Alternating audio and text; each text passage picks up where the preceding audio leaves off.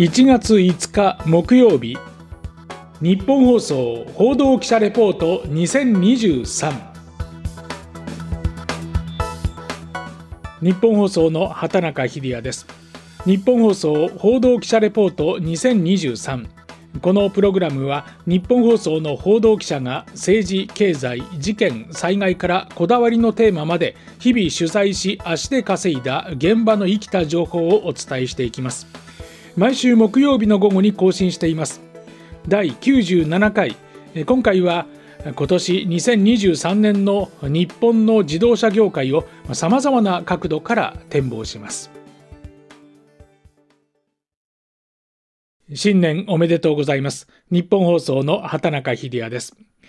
日本放送報道記者レポート2023となりました。今年もどうぞよろしくお願いいたします。で去年暮れには日本の自動車業界の1年を振り返りましたが、今回は今年2023年がどうなるか展望していきます。まずは今年の秋、国内で4年ぶりに開かれるモーターショー。大きく衣替えします。トヨタ自動車社長でもある日本自動車工業会の豊田昭夫会長です。ジャパンモビリティショーという正式名称を決定いたしました。スタートアップも含めたオールインダストリーでモビリティの未来とオールジャパンの力を示してまいりたいと思います。官民で心一つになって日本らしい山の登り方、日本の底力を世界に示す年だと思っております。東京モーターショーのルーツは1954年から始まった全日本自動車ショーに遡り、1964年に東京モーターショーとなりました。実に59年ぶりに名称が変わるわけです。前回もその兆しはありましたが、異業種、スタートアップ企業がさらに増えることが予想されます。日本自動車工業会では、フューチャーモールという未来のモビリティ社会を提案するスペースを目玉にしたい考えです。また、国内投資、賃上げがどうなるかも大きな焦点ですけれども、国内投資の重要性は認めながらも、一度作った海外拠点をどうするかについては、悩みの声も聞かれます。去年の決算会見で、トヨタの今健太副社長です。自動車産業の場合は、えー、まあ、ひとたび、あの、進出をしますと、のサプライヤーさんも、うん、えー、そこに進出されるケースが多いというふうにあの思います。あの、短期的な、あの、為替の変動によって、えー、生産場所を、うん、あちこちにこう動かすということは、えー、正直難しい。日本の景気に直結する企業の国内投資がどこまで進むのか注目です。でさらに賃上げについては政界財界で機運が高まっていますが日本自動車工業会の豊田会長は次のように話しています。自動車業界は、えー、賃上げを継続的にやってるんですね、えー、しかしながらこの流れを生み出すことができているのは私が申し上げている550万人のうち、えー、3割の人であって、えー、7割の人はえー、組合もなく、話し合いの場があございません。今、その話し合いの場にも立てていない、えー、80%、70%の人に、えー、どうその影響を与える活動をしていくか、えー、ということになると思います。これまではメーカー側からの視点でお伝えしましたが、一方でこの自動車業界、中古車市場から見るとどのように映るのか。そこにも時代の変化が感じられます。おなじみカーセンサーの統括編集長兼リクルート自動車総研所長の西村康弘さんに聞きました。新車中古車っていうふうに、もはやきっぱり分けて、えー、対立構造で語ること自体がナンセンスかなっていうふうに個人的には思ってまして、まあ、シェアとか、期間限定で使っていくサブスクとか、まあ、残価設定論もそうですけど、その自分が今このタイミングで向こう何年間ぐらい、どんな車を使うと生活が豊かになるのかっていうものに対して、まあ、様々なオプションがある。全く走ってない車なのねとか、わ、すごい10万キロ走ってる車なんだっていう、単純にそういう状態の指標だけでみんなが車のことを語るような世界に徐々になっていくかなと思いますんで、そういう感覚で人々が車を買い始めているのがより加速される環境になってきたかなと。そしてやはり自動車の電動化、とりわけ電気自動車、EV 化がどこまで進むのか気になるところです。去年は EV 元年とも言われましたが、世界的に EV の流れが加速する中、日本国内ではまだまだ踊り場という状況、これは去年暮れにもお伝えしました。中古車市場では EV の比率もまだまだ全体の1%余り。今後を占う西村さんです。長距離を移動しなければいけないっていう車を代替するっていうのは相当先になってくると思うんですけど、まあ、日々、毎日の移動距離だと、まあ、二十数キロが平均だったりすると思うんですけど、それを十分に賄えるから、まあ、セカンドカー、ないしは、一家に1台は、何台かあるうちの1台は EV でいいよねっていうのは、そう遠くないかなと思っていて、えー、それが、おそらくその桜とかあ EK クロスの EV が普及してきて、中古車市場でも皆さんが普通に選択して買えるような詳細になってくると、その景色って少し見え始めると思うんですね。2、3年ぐらいで最初の踊り場、もう2、3年ぐらいでもう一山って考えると、5年スパンぐらいで EV も意外と中古車で買えるっていう世界になってくるのかなと思います。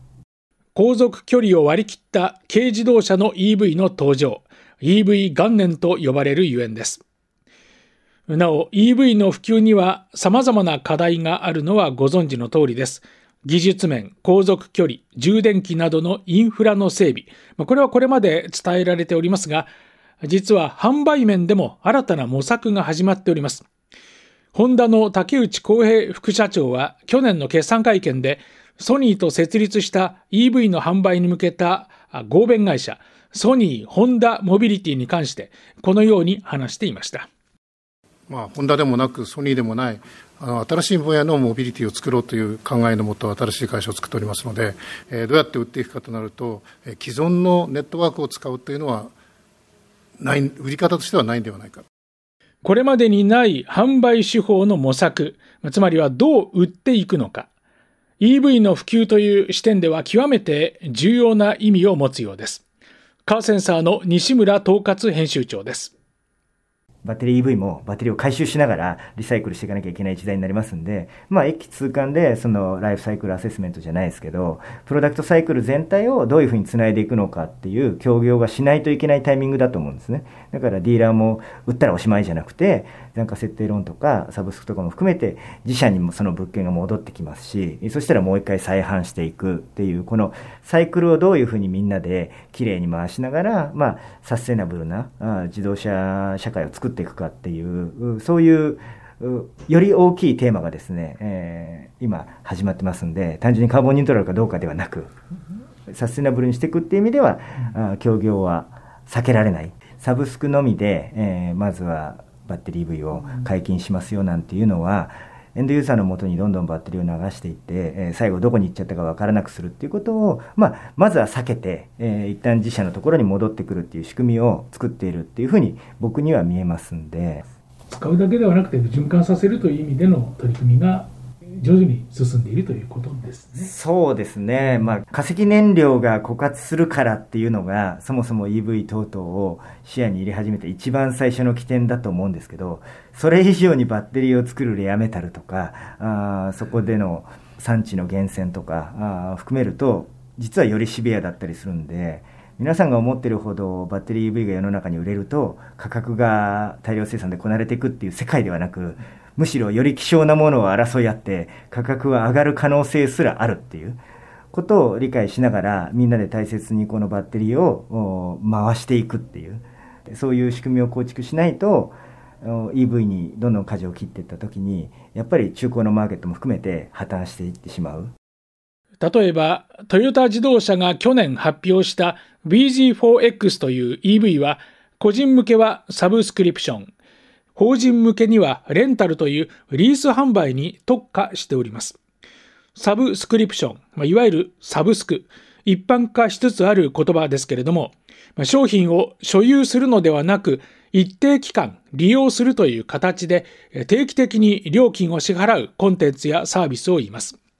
慎重な販売姿勢に見えますが、その裏には緻密な戦略があるようです。モーターショー、国内投資、賃上げ、電動化と、今年の自動車業界の課題を挙げてみましたが、こうしてみますと、融合というキーワードが見えてきます。スタートアップ企業、異業種との融合、賃上げをめぐる大企業と中小企業の融合、新車市場と中古車市場の融合、そしてカーシェアリング、サブスク、残価設定ローンなど、車をどう供給していくのか、ユーザーがそれをどう使うのか、そして車を手放した後はどうするのか。まあ、単に売りっぱなしの販売競争ではなく、車という、まあ、いわば資源をどう循環させていくのかという視点が重要になってきます。まあ、それは業界もユーザーも巻き込んだ全体の融合が必要であり、連携を密にしていく必要があります。まあ、これは自動車業界にとどまらないスケールの大きな取り組みですが、2023年はそうした新たなステージへの変化が加速していく1年になりそうです。今回、ポッドキャストで配信した内容は、日本放送のオフィシャルホームページでも連載しています。報道部、畑中デスクの独り言でも紹介しています。ぜひ、こちらもチェックしてください。日本放送報道記者レポート2023。次回は藤原貴根記者です。特殊詐欺根絶に向けた動きをレポートします。今回の担当は日本放送の畑中秀也でした。お聞きいただきましてありがとうございました。